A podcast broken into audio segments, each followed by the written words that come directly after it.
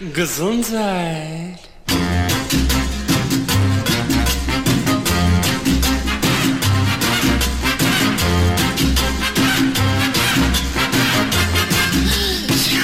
Gesundheit. Liebe Hörerinnen und Hörer von OS Radio 104,8. Wir hoffen, dass Sie alle gesund und hoffnungsvoll ins neue Jahr gekommen sind und heißen Sie herzlich willkommen zu der ersten Ausgabe der Gesunden Stunde 2021. Unser Bürgerfunkformat wird sich wieder ab heute im bekannten Vier-Wochen-Rhythmus, nämlich freitags von 18.03 Uhr bis 19 Uhr, mit Themen rund um die Bereiche Prävention und Gesundheit beschäftigen. Wegen der Corona-bedingten eingeschränkten Studionutzung wurde auch die neueste Folge unseres Magazins von den Sendeverantwortlichen Uwe Altschner und Sigi Obergräfenkämper in privaten Räumen mit den nötigen Sicherheitsvorkehrungen vorproduziert. In der gesunden Stunde tritt unser Team in freier Meinungsbildung in den Dialog und schaut dabei auch gerne über den Tellerrand der allgemeinen Schulmedizin hinaus. Im Gespräch schöpfe ich, Sigi Obergräfenkämper, als Moderator der Sendung aus dem Wissen meines Kollegen Uwe Altschner, der sich seit Jahren intensiv mit Gesundheitsthemen auseinandersetzt, dazu auch regelmäßig mit Fachleuten aus Medizin und Wissenschaft Kontakt aufnimmt und über seine Erkenntnisse daraus auf seinem Blog schreibt. Ich möchte an dieser Stelle ausdrücklich darauf hinweisen, dass alle Inhalte der gesunden Stunde der Bereitstellung von Informationen und zur Bildung eines informierten kritischen Urteils in eigener Verantwortung und zur Überprüfung vorgefasster Meinungen und Positionen dienen und keinen Arztbesuch ersetzen können. Die Lockdown-Verlängerung mit weiteren einschneidenden Maßnahmen für die Gesellschaft wurde am 5. Januar von der Politik beschlossen und abgesegnet. Was hat das für eine Tragweite für uns alle und wie viele Fragen bleiben unbeantwortet? Liebe Hörerinnen und Hörer von OS Radio 104,8, Sie merken, es gibt auch heute wieder genügend Gesprächsstoff in Sachen Corona für unser Team und darum werfen wir abermals einen kritischen Blick auf aktuelle Schlagzeilen im Corona-Zirkus. Sorry.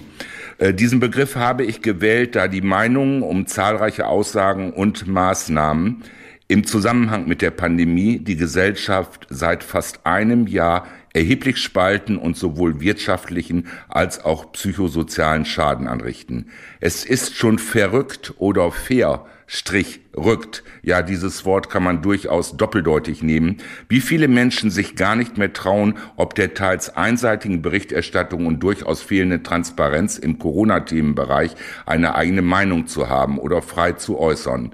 Beautiful Madness von Michael Patrick Kelly, unser erster Musiktitel, passt, wie ich finde, wunderbar dazu. Danach steigen Uwe Altschner und Sigi Obergräfenkämper ein in die Themenvielfalt der gesunden Stunde. Seien Sie gespannt und hören weiter OS Radio 104,8, den Sender mit einem Herz für Bürgerfunker. Bis gleich.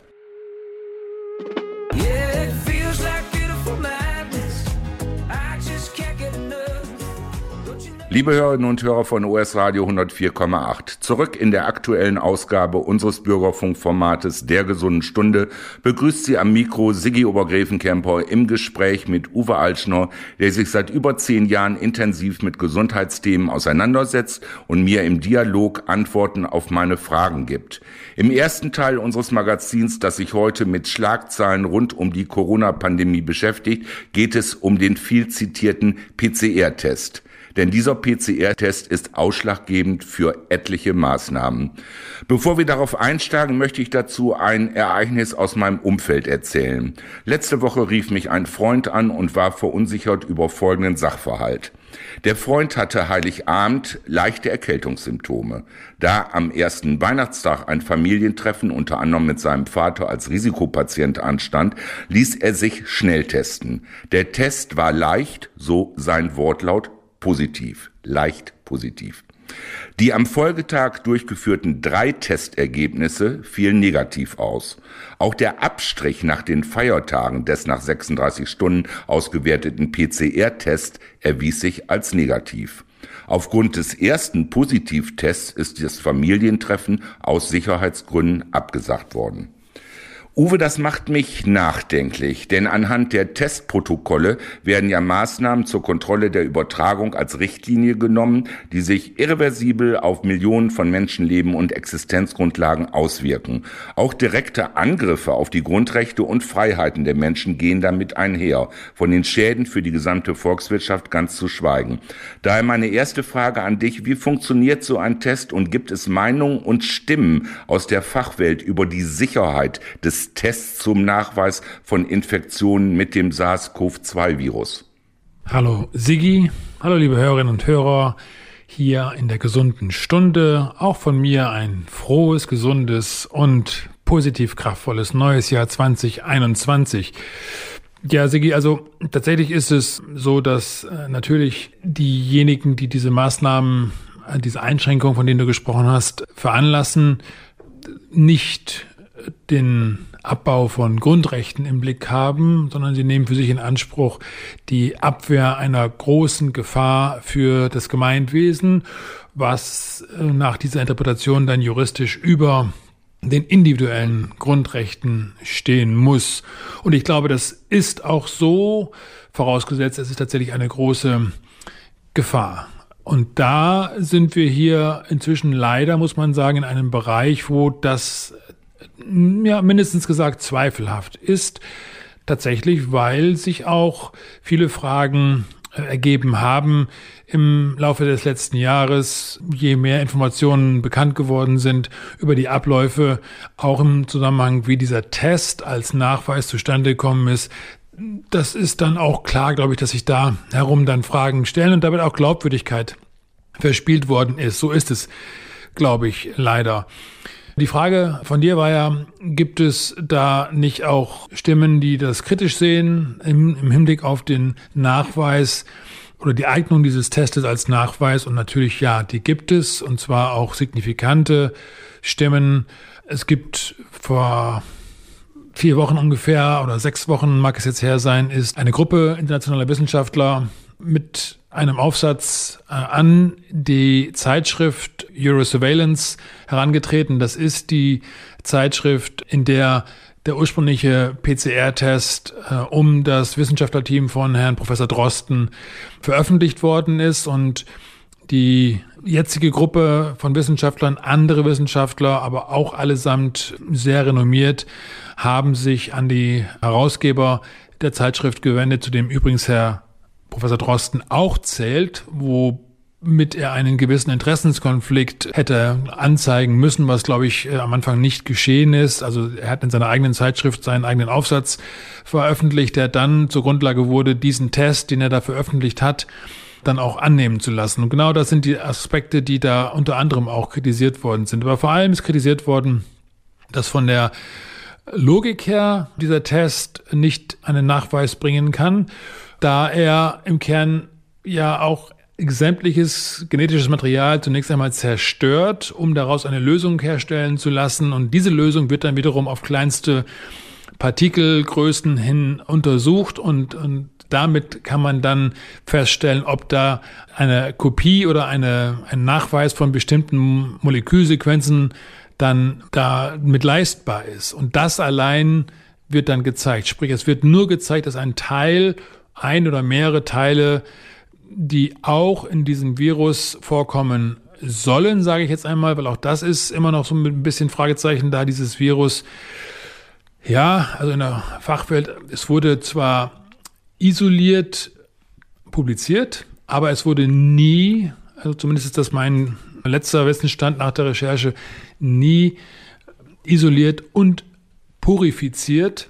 Das heißt tatsächlich eben rein von allen sonstigen Bestandteilen aus der Umwelt einer Zelle, in die es eingedrungen wäre oder was auch es sonst sei. Also sprich nur dieses reine Viruspartikelchen wurde nie isoliert, sondern es wurde beschrieben und es wurde gezeigt anhand von mikroskopischen Aufnahmen, dass ein Virus entdeckt worden sei und insofern isoliert worden sei, weil man gezeigt hat, aber es wurde nicht im wissenschaftlichen Sinne nach den Prinzipien äh, von Robert Koch, den Robert Koch, den Kochschen Postulaten, tatsächlich ein sauberer Nachweis erbracht, indem man dieses Virus da isoliert hat, purifiziert hat, also sprich gereinigt von sonstigen Bestandteilen, damit man nur das Virus hatte. Dann hätte man es anzüchten müssen, um es danach in den vervielfältigten Viruspartikeln dann wiederum einem gesunden Körper geben müssen, der dann hätte krank werden müssen. Und das ist eigentlich streng genommen diese Beweiskette, die Robert Koch ursprünglich mal aufgestellt hat.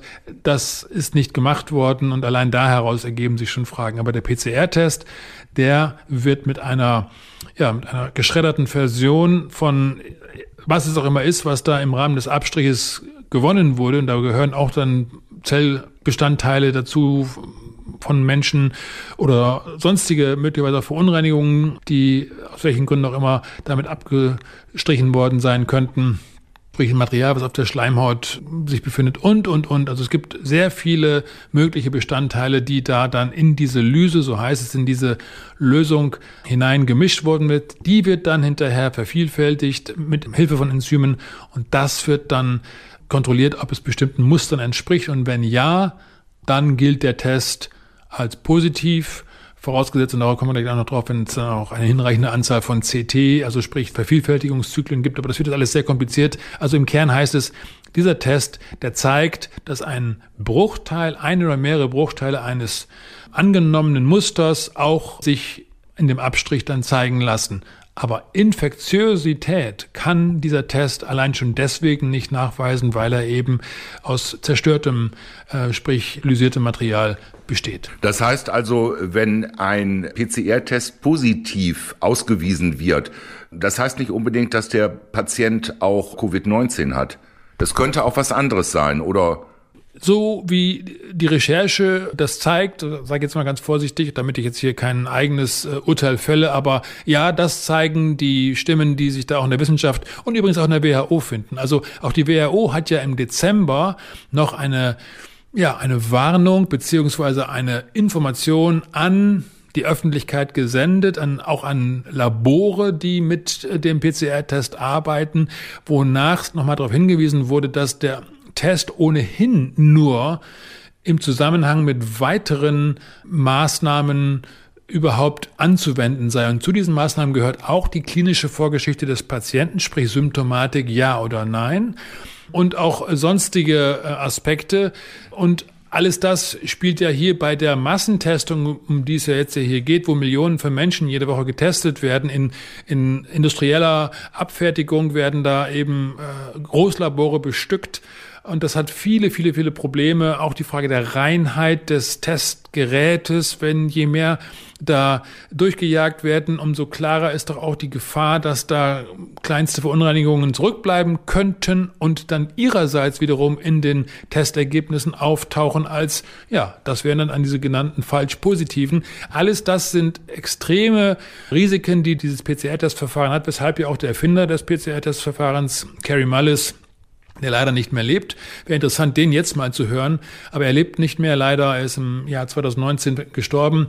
Aber er hat immer davor gewarnt, diesen Test zur Diagnostik heranzuwenden. Genau das geschieht aber und auch deswegen ist es sehr, sehr, sehr fragwürdig, was jetzt hier auf, auf der Basis dieser Ergebnisse dann angeordnet wird an, an Schutzmaßnahmen. Wäre es denn nicht empfehlenswert, dass der PCR-Test immer nur in Verbindung mit einer klinischen Diagnose der Infektion aufgrund von Symptomen eingesetzt wird?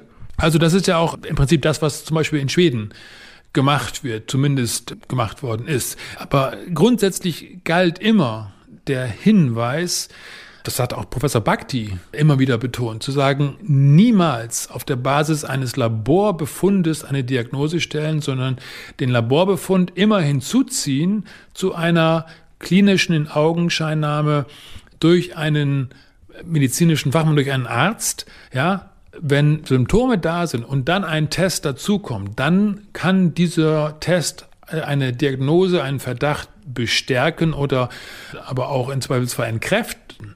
Aber der Test alleine, ein einfaches Testergebnis von einem Labor, von einem Abstrich, den man irgendwo genommen hat, von dem keiner weiß, wie das wirklich dann gelaufen ist, wo Labore inzwischen beauftragt werden, die eigentlich gar keine Erfahrung damit haben. Alles das sind riesige Probleme, äh, um die es hier geht. Und die Politik stützt sich nach wie vor darauf. Das ist übrigens nicht nur in Deutschland umstritten, das ist in England umstritten, das ist in Amerika umstritten, das ist hochgradig fragwürdig. Auch eben, weil im Kern ja jetzt mal, wenn wir uns auf die Zahlen der Toten beziehen, dann ist zwar ja, es sterben Menschen mit der Diagnose Covid-19, aber insgesamt sterben zur Jahreszeit im Jahr 2020 oder sind da nicht mehr Menschen gestorben als in anderen Jahren, zumindest im lang langjährigen Durchschnitt. Uwe, noch eine letzte Frage zu diesem Thema. Wenn man denn tatsächlich Mängel an Testprotokollen erkennen würde oder erkannt hätte und dadurch eine womöglich größere Anzahl von falsch Positiven festgestellt würden, ich erinnere mich da noch schwach an eine Studie von Howard Steen und Saji Hamid, dann würde das doch unglaubliche Auswirkungen auf alle Maßnahmen haben, oder liege ich da falsch? Ja, das hat natürlich, das hat eine gigantische Tragweite. Und auch deswegen ist es ja auch für mich schwer verständlich, weshalb sich die Politik jetzt nach wie vor so stark daran hält, obwohl auch die die Entwicklung ja, jetzt stehen wir vor dem dritten Lockdown, ja, oder vor der Verlängerung des, wie vielten Lockdowns auch immer, wir verlieren Spaß in Übersicht. Die Menschen gehen äh, ihrer Freizeit nach. Im Harz wird jetzt wieder abgeriegelt oder mit Abriegelung gedroht, weil die Leute in den Schnee gehen wollen, um, um das schöne Wetter zu genießen. Ja, und das, daran merkt man, das hat doch alles gar, kein, gar keine Wirkung. Wir befinden uns nach wie vor in einer Situation, wo Kritiker schon am Anfang gesagt haben, einen Atemwegsvirus kann man mit solchen Maßnahmen nicht einfangen. Die Entwicklung in Deutschland ist letztendlich sogar schlechter im zweiten Jahr 2020 gewesen als beispielsweise in Schweden. Aber da kommen wir gleich nochmal drauf. Da kommen wir gleich noch drauf, richtig. So, aber insgesamt ist das extrem fragwürdig und man kann tatsächlich die Politik nur dringend bitten, hier noch einmal auch Rechenschaft abzulegen über all diese Fragen, über die wir jetzt hier gesprochen haben. Nicht, weil wir darüber gesprochen haben, sondern weil das Fragen sind, die sich viele, viele Menschen stellen, weil es große wirtschaftliche Auswirkungen hat, wirtschaftliche und soziale Auswirkungen. Du hast die Spaltung erwähnt, die Menschen gehen sich gegenseitig an die Gurgel, aus Angst natürlich um das Leben. Aber letztendlich ist es hier etwas, wo wir einen, ja, ein Verfahren zur Diagnose, zur, zur Etablierung, zur Feststellung eines Befundes anwenden, das, der ist dazu eigentlich nicht geeignet, sagen Fachleute. Liebe Hörerinnen und Hörer von OS Radio 104,8, nach einer kleinen Musikpause mit The Hanging Tree aus dem Soundtrack von The Hunger Games geht es weiter. Bis gleich. Are you, are you coming to the tree? They strung up a man, they say who murdered three. Strange things did happen here, no stranger would it be if we met at midnight in the hanging tree. OS Radio 104,8. Immer nah dran.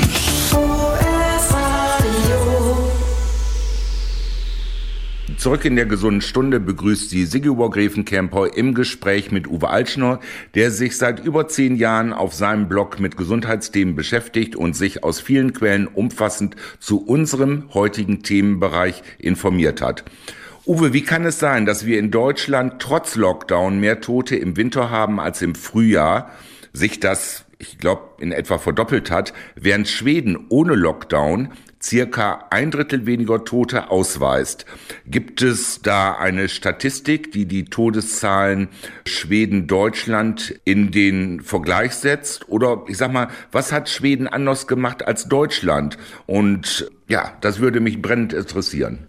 Nun gut, was Schweden anders gemacht hat, das ist ja offenkundig. Ich hatte jetzt letzte Woche ein Interview noch mit jemandem, der beruflich und geschäftlich in Schweden gewesen ist zwischen den Jahren der berichtet hat, das Klima im Land ist aber ganz anders. Die Menschen sind freundlich, sind zuversichtlich und, und offen. Da gibt's auch natürlich Warnungen und, und Hinweise auf eine Erkältungs- bzw. eine Corona-Saison. Und es gibt auch die Ermahnung, Abstand zu halten. Das wird auch eingehalten. Mal mehr, mal weniger. Aber die Menschen sind an der Stelle ansonsten relativ normal. Das war der, war der Bericht. Das heißt, die Schweden haben da einen ganz anderen Umgang gewählt. Sie haben eben keine Lockdowns gemacht. Ja, in Schweden wird auch ein bisschen jetzt debattiert.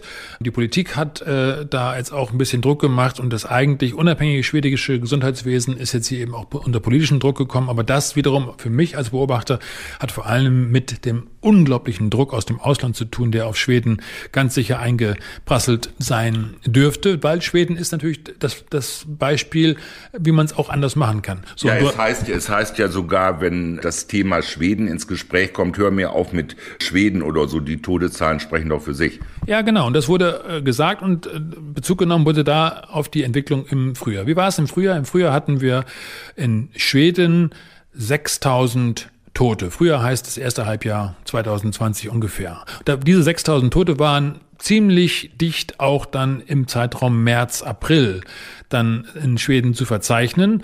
Und das waren gemessen auf die Einwohnerzahl natürlich relativ viele Tote. 14.000 Tote hatte Deutschland im ersten Halbjahr 2020 und davon war auch der, mehr, äh, der Großteil im Zeitraum März, April. Aber gemessen auf die Einwohnerzahl, 80 Millionen zu 10 Millionen, ist die Entwicklung im Frühjahr Anführungszeichen günstiger gewesen in Deutschland als in Schweden. Die Gründe, weshalb das so sei oder gewesen ist, die sind vielschichtig. Zum einen wurde damals tatsächlich in Schweden gab es die Situation, dass in den Vorjahren 2019 und 2018 in den Wintern relativ wenig Menschen an Atemwegserkrankungen verstorben waren, also eine gewisse Untersterblichkeit in diesem Bereich war, so dass natürlich viele geschwächte ältere Menschen damals sozusagen noch zwei Jahre geschenkt bekommen haben und jetzt im Zweifelsfall dann aber zu schwach waren, um diesem Virus äh, zu widerstehen. Das ist die sogenannte Dry Tinder äh, Erklärung, also na, trockener Zunder. Das ist ein bisschen Klingt ein bisschen äh, hart und zynisch, aber das ist ein medizinischer Fachbegriff, weil man erklären kann, warum dann auf einmal so schnell am Anfang so viele Menschen gestorben äh, sein dürften. Das zweite Grund ist der, dass in Schweden auch sehr viele Immigranten äh, unter den Opfern waren, dunkelhäutige Immigranten. Schweden hat einen relativ hohen Anteil von Einwanderern aus Nordafrika, Somalia, Äthiopien und dass die mit ihrer dunklen Haut natürlich im nordischen Klima, im nordischen Winter äh, Schwäche haben, was beispielsweise Vitamin D angeht. Das Sonnenlicht, die dunkle Haut lässt viel weniger Sonnenlicht durch. Dadurch ist eben auch Vitamin D-Bildung noch, noch schwächer als ohnehin. Und Vitamin D ist ein Faktor für das Immunsystem. Es gibt zig Studien, die zeigt, je niedriger der Vitamin D-Spiegel, desto höher die Gefahr an Covid-19 zu sterben. Und auch das ist eine zahlreiche Erklärung, weshalb es in Schweden im Frühjahr so, so dicke gekommen ist. So, und das wurde uns immer gesagt, ja, guck mal nach Schweden, das wollen wir hier nicht. Ne? Stell dir mal vor, zehnmal mehr Tote. Genau. Das wären 140.000 Tote gewesen in Deutschland oder achtmal mehr. Ist auch egal. Dieses Argument äh, hatte zunächst mal eine gewisse Schlagkraft. Aber, und das ist der Punkt, Schweden hat das gemacht ohne Lockdown. Und Schweden hat das durchgezogen. Und Schweden hat mit dieser Entwicklung im zweiten Halbjahr, also sprich bis Ende Dezember 2020, ich habe die Zahlen hier vor mir, hatten sie insgesamt 8700 Tote. Insgesamt. Davon sind 6000 aus dem ersten Halbjahr. Was bedeutet, es sind 2700 im zweiten Halbjahr dazugekommen. Das heißt, die Anzahl der Todesopfer an Covid-19 in Schweden ist im zweiten Halbjahr niedriger, um die Hälfte niedriger als im Frühjahr gewesen, etwas mehr als die Hälfte sogar. Ja. In Deutschland sieht es so aus, dass wir im zweiten Halbjahr 2020 weitere 16.000 Tote gehabt haben zu den 14.000, die wir schon hatten. Äh, so dass wir dann auf 30.000 etwa kamen, beziehungsweise Stand heute sind es 34.500 Tote in Deutschland bisher an Corona. Jetzt sind wir allerdings schon 4., 5. Äh, Januar, wo wir diese Sendung aufgenommen haben. Das heißt, da mögen, lass uns da 2000 äh, wieder abziehen. So viel sind es nicht, aber dann hätten wir immer noch, wie gesagt, eine Verdoppelung der Todeszahlen, wo in gegen in Schweden sich die Zahl verringert hat. Und wenn die Logik aber so ist, dass der Lockdown alternativlos ist, um die Schwere dieser Erkrankung einzudämmen, dann ist es nicht verständlich und nicht erklärbar, weshalb in Schweden weniger Menschen im zweiten Halbjahr gestorben sein sollten. Das heißt, die Schweden hätten eigentlich jetzt was bei ja, mindestens 12.000, 15.000 Toten liegen müssen. Sie liegen aber nur bei 8.700. Trotz ihrer offenen Gesellschaft. Die hatten keinen Lockdown. Die waren die ganze Zeit offen, sind jetzt noch offen. Das heißt, äh, das war eine Eigenverantwortung auch. Man hat den Leuten eine Eigenverantwortung gelassen. Ja, das, also, das ist ja sowieso. Aber nochmal, Sigi, da die Schweden haben einen grundsätzlich anderen Weg gewählt und haben ein relativ besseres Ergebnis, mindestens im zweiten Halbjahr. Das heißt, die Argumente, dass unser Weg alternativlos sei, die überzeugen überhaupt nicht, weshalb wir noch mal mehr Anlass hätten, hier tatsächlich in uns zu gehen und zu schauen, kann das wirklich sein, dass es alternativlos ist, dass wir so auf diese, äh, diese Herausforderung reagieren müssen. Oder wäre auch bei uns eventuell die Entwicklung vielleicht gar keine andere. Dazu kommt, das ist der andere Punkt, der jetzt aber dann auch schon ein bisschen heikel wird, aber auch da referiere ich nur, in Deutschland wird natürlich viel mehr getestet. In Schweden wird auch viel mehr getestet. Das heißt, inzwischen haben wir im Zweifelsfall auch, also damals im Frühjahr waren es nur Covid-Erkrankte, also Erkrankte mit Symptomen, die in Kliniken waren, die getestet wurden, die gezählt wurden. Jetzt werden in Kliniken alle möglichen Patienten, jeder, der reinkommt, wird getestet, auch wenn er wegen was ganz anderem reinkommt. Die meisten oder viele von den Anführungszeichen ziehen sich ihre äh, Infektion erst im Krankenhaus zu, Sprich, es wird dort erst dort gemessen, wo es vorher nicht äh, bekannt war, dass sie einen Test hatten. Sie kamen wegen was anderem, versterben dann im Zweifelsfall und werden als Covid-Tote gezählt. Aber die Frage, ob das Covid war oder ob Covid dann nur gemessen worden ist, da kommen wir wieder zurück zu der Problematik dieses Testes. Das ist eben ein ganz offenes, also das ist wieder eine offene Frage. Uwe, ich möchte noch mal ganz kurz äh, zum Abschluss dieses Blogs bei dem Zahlenwerk bleiben. Denn der größte Angstmacher in der Bevölkerung ist die Zahl der Todesfälle. Wenn ich dann am 24.12. passend zum Heiligabend in unserer Tageszeitung die Schlagzeile lese, Höchststand bei Corona-Todesfällen, Krematorium in Sachsen an der Grenze des Machbaren, ja, dann wird die Angst noch mehr geschürt. Werden denn Zahlen grundsätzlich nicht in irgendeine Relation gesetzt? Du hast das ja eben gerade schon angedeutet. Das ist das große Drama. Tatsächlich ist es nicht gemacht worden, wird nach wie vor nicht gemacht. Auch die Regierung tut es nicht, was unverantwortlich ist. Soweit wage ich mich jetzt aus dem Fenster, weil selbst wenn die Dramatik schwer wäre, würde das aus dem Zusammenhang dann hervorgehen, sodass es unverantwortlich ist, diesen Zusammenhang nicht zu bringen, denn er würde uns im Zweifelsfall viel gesellschaftliche Spaltung ersparen. Vielleicht würde er aber auch im Zweifelsfall zeigen, dass diese Maßnahmen letztendlich nicht geeignet sind oder nicht geeignet scheinen, um diese Herausforderung, die da ist, da ist ein Virus, ein Atemwegsvirus, was in diesem Jahr allerdings einzigartig auf breiter Front gemessen wird. Das hat man sonst nie gemacht. Also stell dir mal vor, wir hätten diesen Test in den vorherigen Jahren angewendet. Was wäre da vielleicht gemessen worden?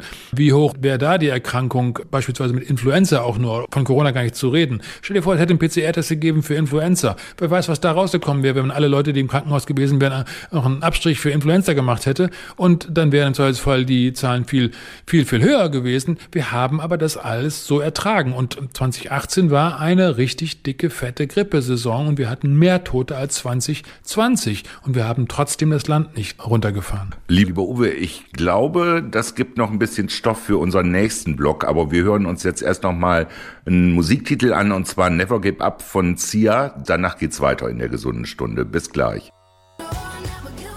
Liebe Hörerinnen und Hörer von OS Radio 104,8, da sind wir wieder zurück in der gesunden Stunde, dem Bürgerfunkformat mit Themenschwerpunkt Prävention und Gesundheit beziehungsweise allen Bereichen, die unmittelbar damit zusammenhängen.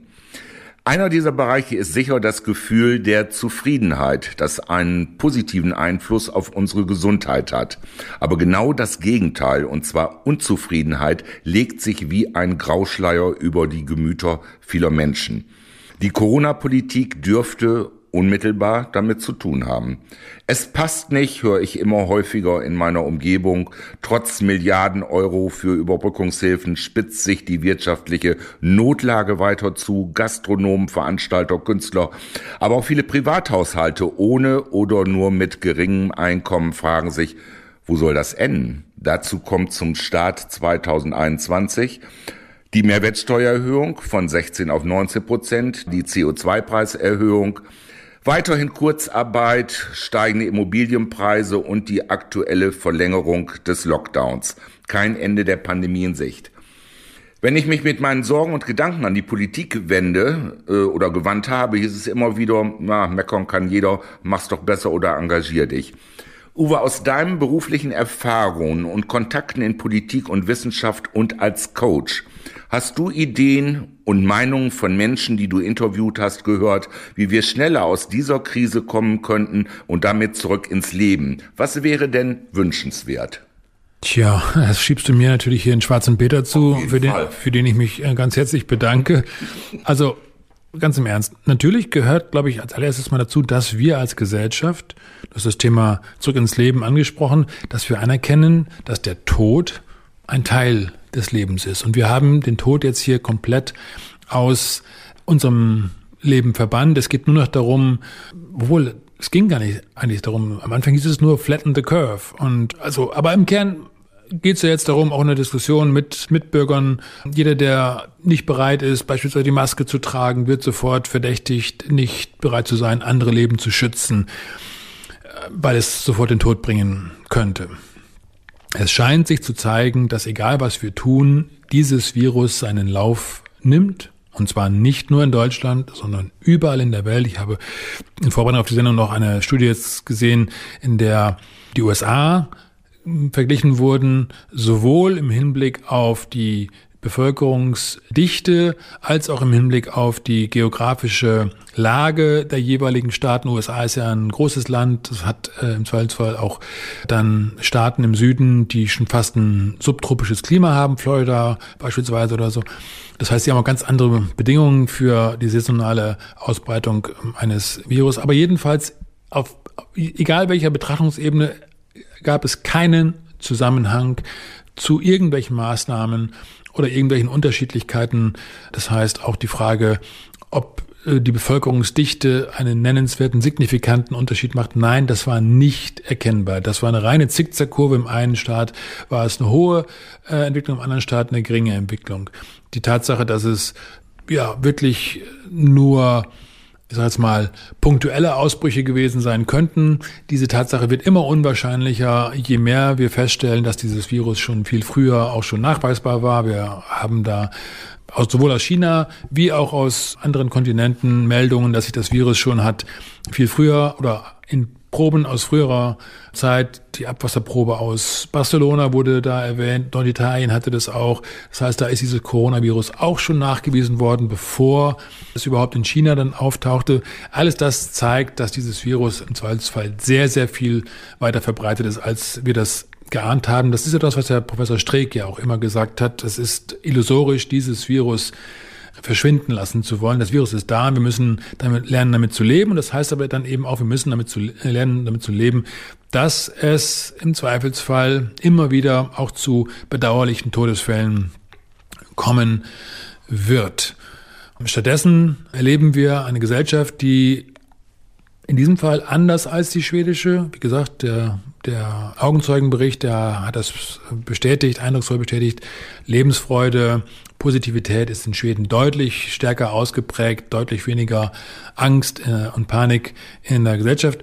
Wir hier, wir ähm, gehen uns an die Gurgel, wir wechseln die Straßenseite, wenn uns jemand entgegenkommt, aus Angst davor, dass, dass es uns treffen könnte, obwohl es in jedem Jahr im Winter immer Menschen trifft, die sie von einem Virus erfasst werden, dann krank werden, im Zweifelsfall leider dann manchmal auch sterben. Aber das sind dann in der Regel Menschen, die eh keine besonders gute Gesundheit gehabt haben. Aber die Hoffnung, das zu vermeiden, auf Kosten eines wirtschaftlichen Ruins des Landes, denn das ist es, was tatsächlich gerade angerichtet wird. Die Kosten sind gigantisch in ganz, also auf der ganzen Welt. Trillionen sind es mal in, äh, inzwischen, äh, auf die sich das beläuft. Das ist die Frage, lohnt sich das? Würden das die Menschen, die versterben, die fast alles Menschen sind, die Durchschnittsalter, glaube ich, 83 oder so etwa. 86. 86. Ja. Würden die das wollen, wenn wir denen sagen, wir machen das für euch? Leider fahren wir das Land dabei vor die Hunde. Die werden im Zweifelsfall sagen, tut das nicht. Ich habe mein Leben gelebt, lebt ihr eures. Und wir machen uns hier ins Hemd. Ja, Uwe, das ist noch ein Punkt, äh, den ich gern ansprechen möchte. Ein Freund brachte die Tage Kants Formel für Aufklärung ins Gespräch als seinen persönlichen Wunsch für 2021. Und zwar heißt der Spruch, Sapere aude, frei übersetzt, wage es zu wissen oder denke selbst. Ist es in unserer augenblicklichen Situation überhaupt möglich zu denken, zu hinterfragen und eine Meinung jenseits des Mainstreams zu haben? Oder mache ich mich damit strafbar? Denn verbotene Demonstrationen für Grundrechte und für mehr Transparenz im Corona-Geschehen sind nicht von Hand zu weisen. Nein, also strafbar ist natürlich nicht, Sigi. Sonst würden wir auch diese Sendung hier nicht machen äh, können. Denn auch wir erlauben uns ja, den Verstand einzusetzen und auch wenn es unpopulär ist, im Zweifelsfall trotzdem eine unbequeme Frage zu stellen. Und diese Frage lautet einfach, ne, die schreit es geradezu heraus. Seid ihr euch sicher, dass das, was ihr tut, eine kluge Sache ist angesichts der Folgen, die das, was ihr tut, eben auch hat? Ihr schafft es nicht, Menschen zu schützen. Die Zahlen sind höher als im Frühjahr wo wir uns noch was darauf eingebildet haben, dass es Deutschland so gut war. Ja, jetzt inzwischen sind die Zahlen deutlich höher als im Frühjahr. Und in anderen Ländern, die es anders machen, sind sie niedriger. Ob die was besser gemacht haben oder nicht im Hinblick auf das Virus, ist da mal dahingestellt. Aber Fakt ist, das, was wir gemacht haben, scheint offensichtlich nicht zu wirken. Und deswegen ist die Frage, sollten wir das weitermachen?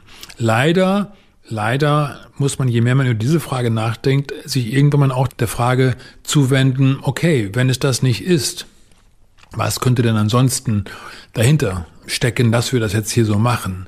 Und da kommen oder da kämen wir dann in den Bereich von Vermutungen und, und Annahmen. Das möchte ich jetzt hier gar nicht tun.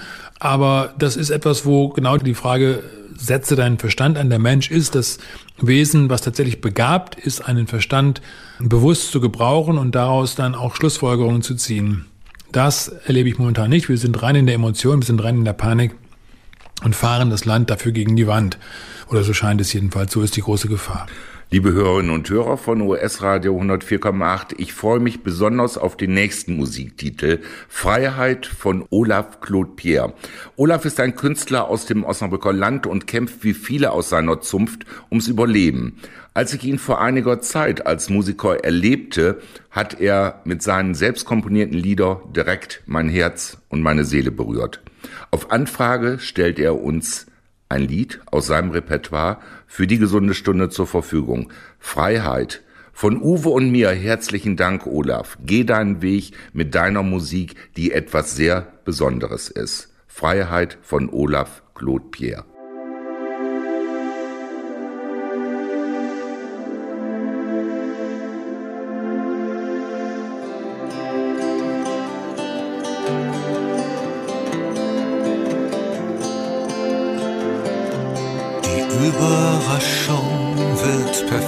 Sein. Du wirst Augen machen, schön. Mein Geschenk wird unbefleckt sein. Deine Unschuld bleibt bestehen. Ich bin ein Teil von deinem Leben. Kennst mich flüchtig, so vom Sehen.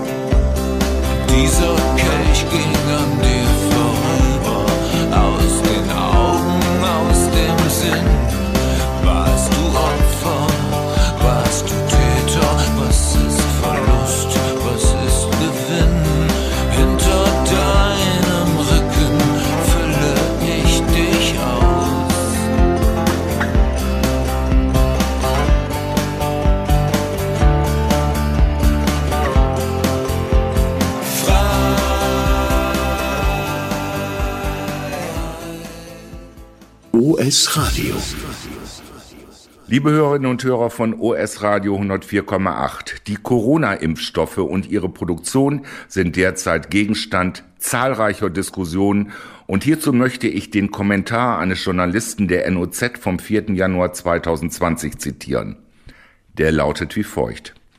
In Deutschland und in der EU hagelt es Kritik an zu langen Prüfverfahren, zu kleinen Impfstoffreserven und zu langsamen Kampagnen zur Verimpfung.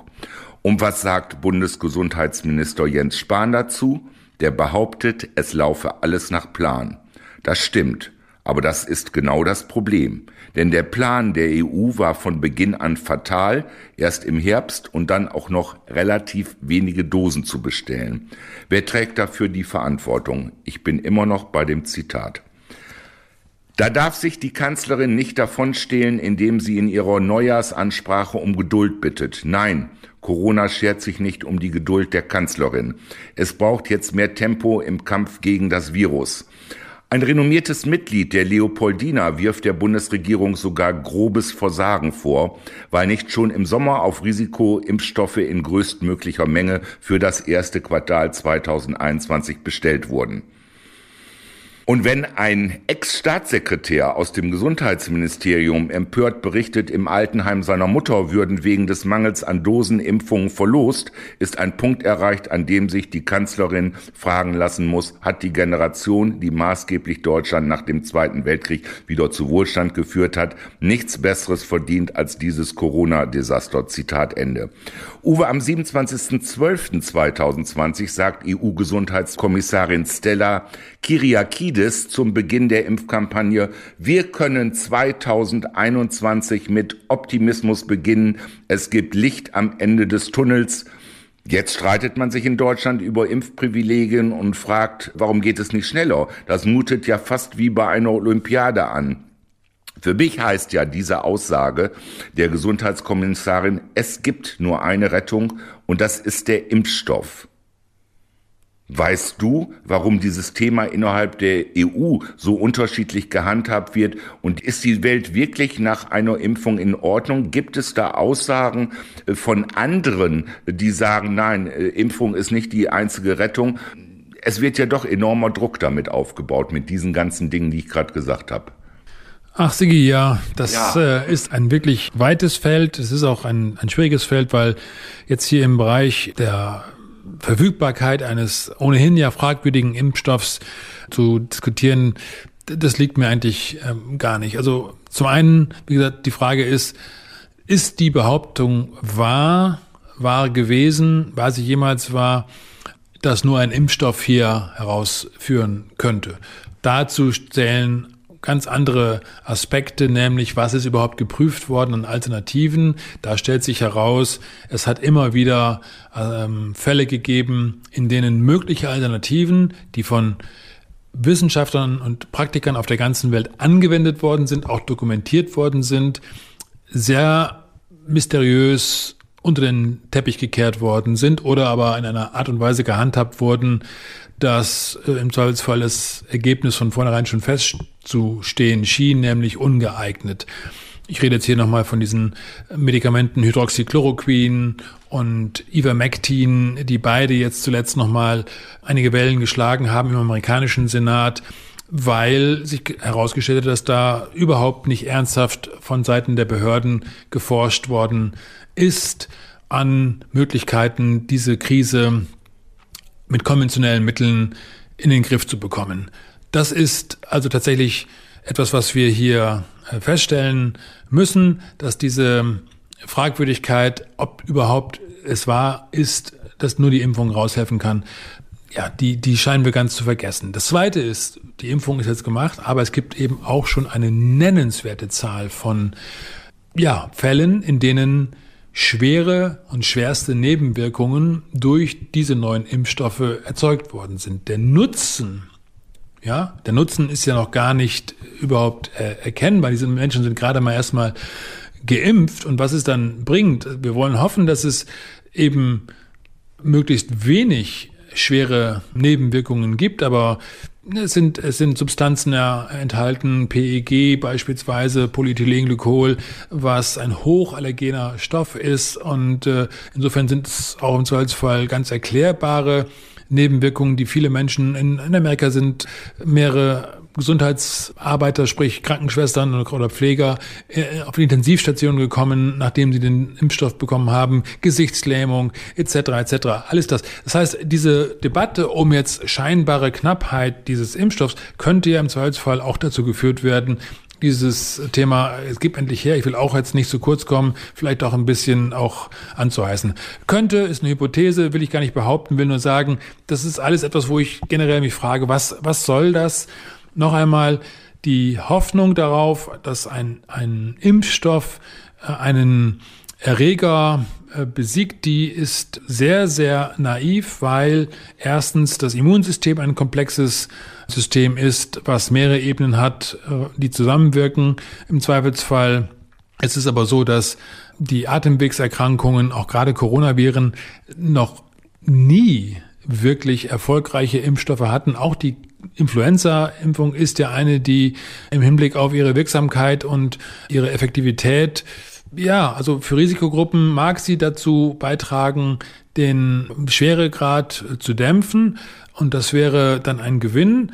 Auf der anderen Seite ist es ein, ein Eingriff in das Immunsystem ohnehin schon immungeschwächter Personen, so dass man da wirklich, da kann man von oben, glaube ich, nicht sagen, dass das jetzt die heilsbringende Möglichkeit sei. Viel wichtiger ist es, sich über die Möglichkeiten zu unterhalten, wie denn die Menschen gesünder werden und widerstandsfähiger werden können, wozu Sachen wie Ernährung gehören, wozu Sachen wie auch im Zweifelsfall Supplementation gehören können. Und das hat sich auch hier jetzt auch in der wissenschaftlichen Literatur gezeigt. Ja, die Praktiker und die Wissenschaftler in den, in den Hochschulen, die publizieren reihenweise Arbeiten, in denen empfohlen wird, Vitamin C, Vitamin D, Vitamin A, Zink und dergleichen im Zweifelsfall einzusetzen, weil es das Immunsystem unterstützt in seiner Abwehr. Es sind alles keine allein selig machenden Heilsbringer, aber es sind Maßnahmen, von denen diese erwähnten Praktiker berichten, dass sie gute Ergebnisse gezeigt haben. Da hätte ich mir gewünscht, dass zum Beispiel hier jetzt auch, auch in Deutschland mehr Referenzstudien aufgelegt worden wären, um das, solche Aspekte vielleicht einmal parallel zu testen. Aber das scheint alles nicht geschehen zu sein. Man verlässt sich da auf die Arbeit in den Pharmafirmen, die die Impfstoffe herstellen. Die haben aber praktisch null Risiko. Sie sind befreit von ihren Haftungsansprüchen, weil sie ja einen doch so wichtigen Dienst für die Gesellschaft bereit sind zu erbringen, für den sie auf der anderen Seite aber doch auch fürstlich entlohnt werden.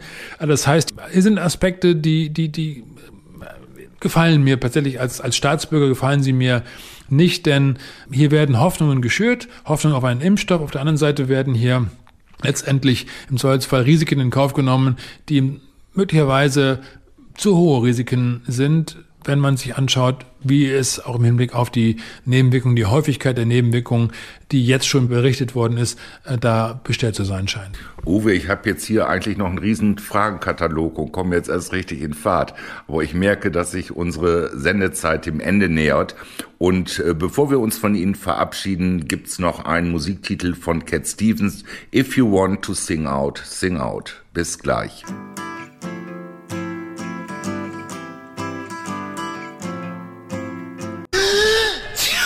Gesundheit. Das war sie bereits wieder, die inzwischen 32. Ausgabe der gesunden Stunde. Heute am 8. Januar 2021. Wir danken für Ihr Interesse, liebe Hörerinnen und Hörer. Wir danken vor allem aber auch unserem Kollegen Frank Paul für die technische Unterstützung, ohne die diese Sendung nicht möglich wäre, für den Zusammenschnitt, für die Bereitstellung der Playlist und für alles, Frank, was du für die gesunde Stunde tust, danken wir dir ganz herzlich. Wir freuen uns, wenn Sie uns wieder beehren wollen am 5. Februar. Das ist dann wiederum ein Freitag, der erste Freitag im Februar um 18.03 Uhr nach den Nachrichten hier auf OS Radio 104,8. Wir sagen Tschüss. Mein Name ist Uwe Altschner und ich war begleitet von Sigi Obergräfenkämper und ich sage auch Tschüss, liebe Hörerinnen und Hörer von OS Radio 104,8. Gesundheit.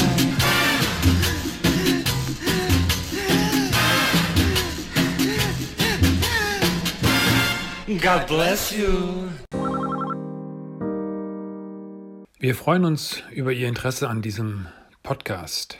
Wenn Sie uns eine Freude machen wollen, dann geben Sie uns eine positive Bewertung auf iTunes oder auf YouTube oder auf SoundCloud und empfehlen Sie uns auch gerne weiter. Machen Sie es gut.